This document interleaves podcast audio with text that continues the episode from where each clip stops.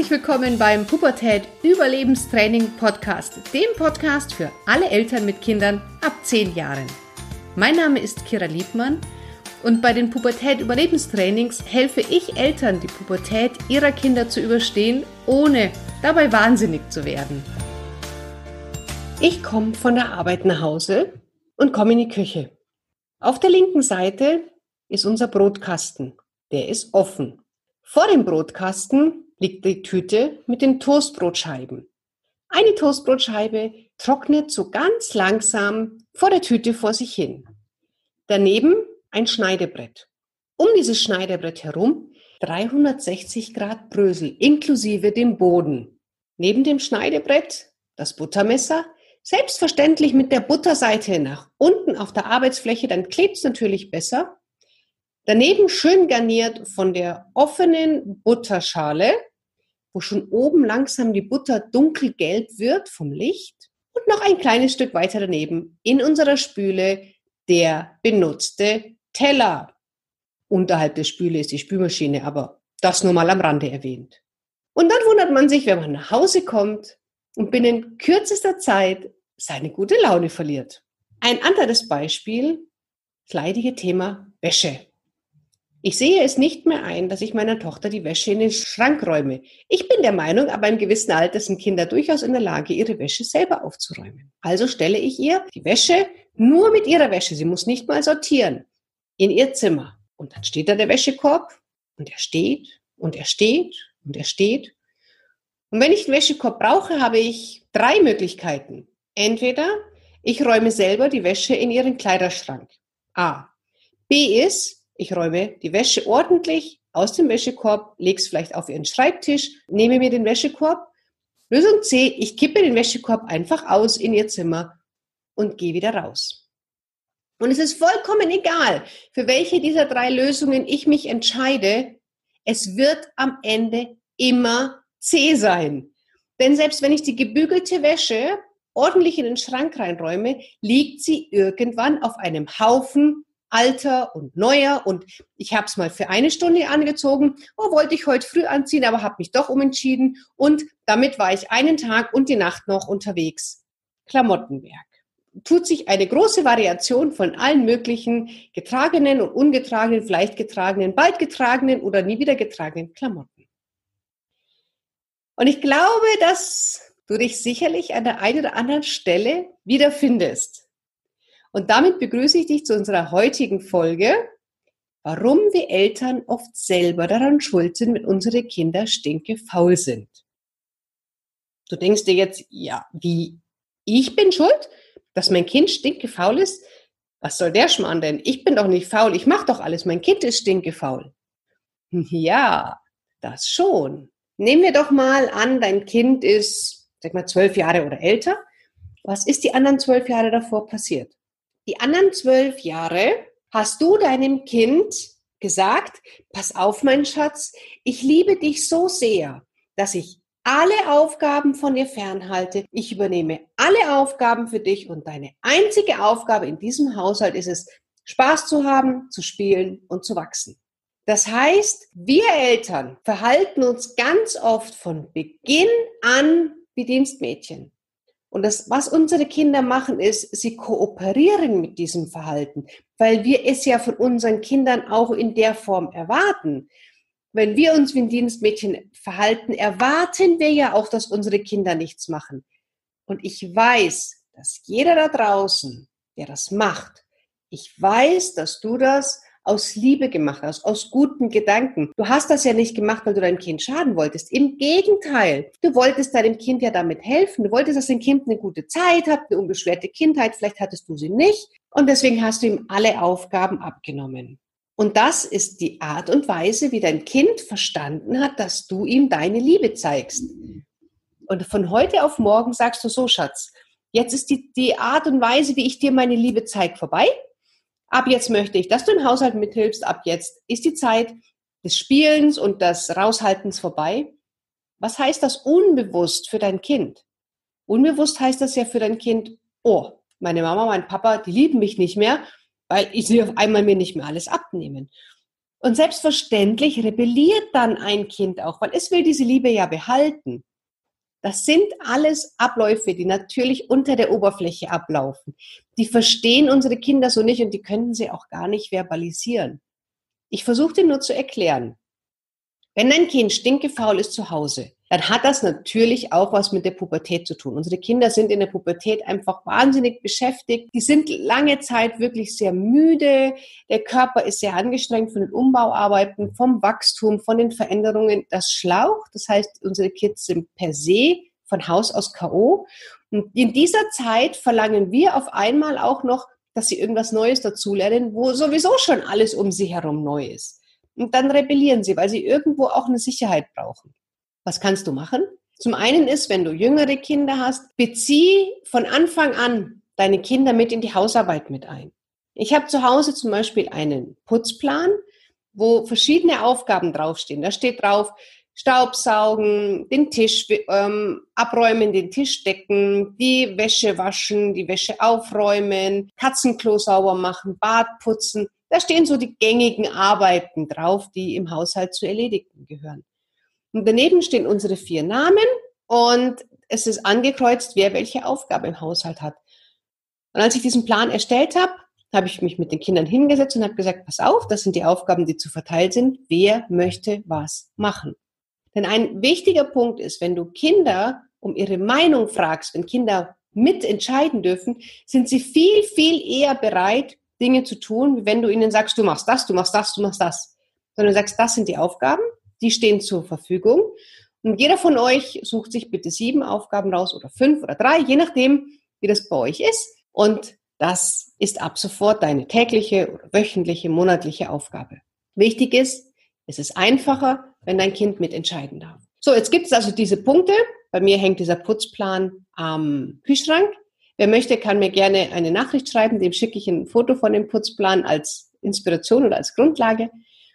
Und dann machen wir samstags einen gemeinsamen Putztag. Also wir nennen das nicht Putztag, weil Putzen hat manchmal so ein bisschen irgendwie was Blödes, ähm, sondern wir nennen das Teamtag. So, und am Teamtag ist es so, dass jeder weiß, was seine Aufgaben sind und die werden dann erledigt. Eine Aufgabe ist zum Beispiel, dass meine Tochter Bad putzt. Hat sie sich ausgesucht. Und ganz ehrlich, ob sie dabei lacht, ob sie dabei Spaß hat oder ob sie wie oft ein Gesicht sieht, das ist mir egal. Da gehe ich gar nicht drauf ein, denn das ist alles nur Nebenkriegsschauplätze. Das ist Ablenkungsmanöver. Je länger ich mit ihr diskutiere, ob sie dabei böse schaut oder dass sie keinen Spaß dabei hat oder dass es unverschämt ist, dass sie dabei ein Gesicht sieht, ja, umso länger muss sie nicht Bad putzen. Ja, das ist doch ganz klar. Deswegen ganz klar, du gehst Bad putzen, das ist deine Aufgabe, die hast du dir ausgesucht und du kommst bitte raus, wenn das Bad fertig ist wie dabei dein Gesicht aussieht oder deine Laune ist, spielt einfach keine Rolle. Sie hat sich jetzt so Bluetooth-Kopfhörer gekauft und hört dabei Musik und macht das Bad in ihrer Zeit, wie sie es für richtig hält und fertig. Und natürlich ist es auch nicht so, dass sie dann äh, auf einmal von heute auf morgen ich gesagt habe, so hier Putzmittel, Badputzen, Wiedersehen. Nein, sie hat anfangs gesehen, wie ich es gemacht habe dann habe ich es ihr erklärt, habe gesagt, okay, das für die Toilette, das fürs Waschbecken, das für die Dusche, das zum Entkalken, wie auch immer. Dann hat sie es erstmal alleine gemacht. Ich habe zugeschaut und dann hat sie es komplett alleine gemacht. Also ich habe sie in diesen Prozess rangeführt. Und ich bin auch der Meinung, dass das nicht nur Mädchen machen können. Also viele Jungsmamas, die sagen dann, oh nein, um Gottes Willen, bevor mein Sohn das Bad putzt, mache ich es lieber selber. Manche Mamas von Jungs ziehen Kinder heran, die sie selber als Schwiegersöhne sich nicht wünschen würden. Auch ein junger Mann kann Bad putzen, kann Staubsaugen, kann wischen, kann den Müll runterbringen, kann die Katzen füttern, wie auch immer das bei dir zu Hause aussieht. Ich würde da nicht trennen zwischen Jungs und Mädchen. Jungs gehen Fußball spielen, Mädchen Hausarbeit machen. Die Zeiten sind schon ewig lang vorbei. Wir sind angekommen in der Gleichberechtigung. Und es ist ja auch nicht in meinen Augen unbedingt förderlich fürs Kind, wenn man sagt, oh, um Gottes Willen, bevor mein Junge das Bad putzt, mache ich es lieber selber. Ja, ganz ehrlich, der muss es doch lernen. Dann bring's ihm doch bei. Wenn du so gut im Bad putzen bist, dass es kein anderer besser kann als du, wow, finde ich total cool. Aber dann gib das Wissen doch weiter, dann bring das doch deinen Kindern bei. Und dann gehst du halt mit deinen zehn Putzlappen in zehn verschiedenen Farben ins Bad und sagst, okay, hellgrün ist für das, dunkelgrün für das, hellblau für das und gelb für das und weiß für das. Wie auch immer da dein Ich mach's besonders gut aussehen mag. Und Badputzen ist natürlich nur ein Beispiel. Ja, ich denke, du verstehst, was ich meine. Also für dein Kind hier ran, Verantwortung im Haushalt zu übernehmen. Jetzt kommt dann oft die Frage, ja, das ist ja alles schön und gut. Aber was mache ich denn, wenn mein Kind nicht mithilft? Bevor ihr die Aufgaben verteilt oder bevor es dann losgeht, besprecht ihr gemeinsam auch die Konsequenzen, was passiert, wenn es nicht macht. Was passiert, wenn deine Aufgabe ist, den Müll runterzubringen und du machst das nicht? Was ist die Konsequenz? Und das könnt ihr gerne vorher auch schriftlich festlegen, dass die Kinder genau wissen, entscheide ich mich zum Hausarbeit machen, dann passiert nichts. Entscheide ich mich, Hausarbeit nicht zu machen, dann passiert das. Und auch hier führen wir die Kinder wieder Schritt für Schritt in die Eigenverantwortung. Du lässt sie ja nicht im luftleeren Raum stehen. Was passiert, wenn jetzt keine Hausarbeit gemacht werden, sondern dein Kind weiß es. Und dann kann es selber entscheiden, welchen Weg es geht. Wichtig ist, dass du hier ganz, ganz konsequent bleibst, dass du jetzt nicht deinem Kind dann sagst, na ja, komm, dann mach ich's halt, damit's gemacht ist. Nein, das ist nicht der richtige Weg. Unsere Kinder sind unfassbar schlau. Und wenn, wenn, wenn die wissen, ich muss es ja bloß nicht machen, dann macht die Mama schon irgendwann, meckert zwar, aber hat sie den Morgen schon wieder vergessen. Ja, dann, warum sollten sie es dann tun? Also, wenn dein Kind zum Beispiel die Aufgabe hat, den Müll rauszubringen, sagst, du weißt, bis heute 13 Uhr müsste der Müll runtergebracht werden und dein Kind macht es nicht, dann bringst du aber nicht den Müll runter. Meinetwegen, mach den Müllsack zu, stell ihn ins Kinderzimmer rein. Spätestens, wenn der Müll zu stinken anfängt, irgendwann wird dein Kind den Müll schon runterbringen. Das gleiche ist mit der Wäsche.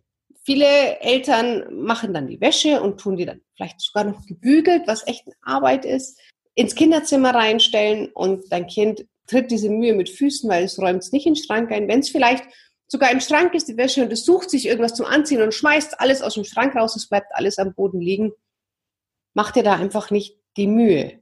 Ganz ehrlich, ich würde dann sagen, da ist deine Wäsche, mach damit, was du willst, den Wäschekorb will ich wieder haben. Und dann ist es die Sache vom Kind. Und wenn die Wäsche verstaubt ist und wenn da Katzenhaare drauf sind, wenn da Brösel drauf sind, das ist die Aufgabe von deines Kindes. Du musst damit nicht rumlaufen. Und du kannst ein Kind nicht dazu zwingen, die Ordnung zu halten, wie du sie haben möchtest. Die haben Chaos im Kopf. Und Chaos im Kopf heißt auch immer Chaos in den Kinderzimmern, Chaos im Schulranzen, Chaos überall, weil sie haben ja keine Struktur im Kopf und wie sollen sie dann Struktur in ihr, in ihr Leben, in ihren Alltag reinbringen? Da tun die Kinder sich eine Zeit lang recht schwer. Kommen wir zurück zum Ursprungsthema, warum wir Eltern selber oft schuld sind. Du siehst, wir nehmen dann den Kindern sehr viel ab, aus einerseits guten Gründen, weil wir sagen, komm, Kind, ich liebe dich, entscheide mach, entfalte du dich so, wie du möchtest, ich nehme dir alles ab. Andererseits aber auch aus egoistischen Gründen, weil, ja, bevor es das Kind macht, das dauert so lange und ist vielleicht nicht sauber genug, ja, ja, dann mache ich es halt schnell selber. Und der dritte Punkt ist, dass wir dann einfach nicht konsequent bleiben. Wir sagen, okay, und ab heute macht jeder seine Wäsche selber. Ab heute räumst du den Tisch ab und du kehrst unter den Tisch. Und dann machen es die Kinder nicht. Und was passiert? Nichts. Also wir sind da nicht konsequent genug in dem, dass wir das wirklich auch umsetzen und da konsequent dranbleiben. Wie bei der Hundeerziehung. Bei dem Hund musst du wahnsinnig konsequent sein. Und das ist bei unseren Kindern auch. Und wir wollen es nicht. Ja, wir wollen keinen Ärger. Wir wollen, dass die spielen. Wir wollen, dass die sich mit ihrer Pubertät beschäftigen. Aber auf der anderen Seite wollen wir auch, dass unsere Kinder das respektieren, dass Hausarbeit zu tun ist, dass sie Verantwortung übernehmen, dass sie uns unterstützen und dass sie halt nicht mehr sich wie Gäste verhalten. Und das ist für uns Eltern oft total schwierig, weil wenn es uns nicht gut geht, wir sind vielleicht selber gestresst, wir sind selber müde oder genervt, dann hauen wir mal wieder so richtig auf den Tisch und sagen, und jetzt machen wir alle zusammen Hausarbeit. Und am nächsten Tag bist du vielleicht wieder entspannt. Du hast Zeit. Vielleicht hast du sogar Urlaub am nächsten Tag oder Homeoffice und denkst dir, ach was, komm, ich mache das schnell selber, räume das Frühstück schnell selber ab, braucht mein Kind nicht machen. Natürlich gehen Kinder immer den Weg des geringsten Widerstands. Wenn die also jetzt wissen, dass du das sowieso machst und dass es keine Konsequenz gibt, ja, natürlich schläft es dann ein. Und ganz oft ist es bei uns ja auch so, wir stellen Regeln auf Und dann fangen wir an, uns nach ein, zwei Wochen selber nicht mehr dran zu halten. Das heißt also, bevor du auf dein Kind schaust und sagst, Halleluja, mein Kind macht überhaupt nichts zu Hause und das wird es jetzt ändern und du bist schuld und du bist faul und du mach mal und du und du und du, wenden wir den Blick erstmal um und gucken zu uns. Das heißt, schau doch erstmal selber, warum willst du, dass dein Kind mithilft? Was ist dein Grund dahinter? Hast du irgendein Ziel, was dem zugrunde liegt? Oder willst du es einfach nur gerade im Moment, weil du keinen Bock drauf hast, es selber zu machen? Also was ist dein Grund? Wie konsequent bist du im Durchhalten von diesen Regeln? Wie konsequent bestehst du auch darauf, dass diese Regeln eingehalten werden? Denn wenn wir zum Beispiel immer die Regel haben, die Kinder decken den Tisch ab, dann wird das irgendwann ein Automatismus. Da meckern die am Anfang vielleicht und haben keine Lust oder sie haben es schon von klein an dann meckern sie vielleicht nicht mehr. Aber es ist ein Automatismus. Also wie konsequent hältst du Regeln ein? Stellst du Regeln auf, die zwei Wochen später nicht mehr gültig sind? Oder bestehst du auf die Regeln? Ich würde auch hier nur ein paar, paar Regeln machen, die auf die bestehst du, aber mach nicht so dich zum Regelpapst, sondern ein paar Haushaltsregeln. Du sagst, das und das und das erwarte ich, aber dafür konsequent. Weil wenn du zu viel Regeln machst, kommst du vielleicht auch selber ein bisschen durcheinander. Warum möchtest du, dass dein Kind das macht?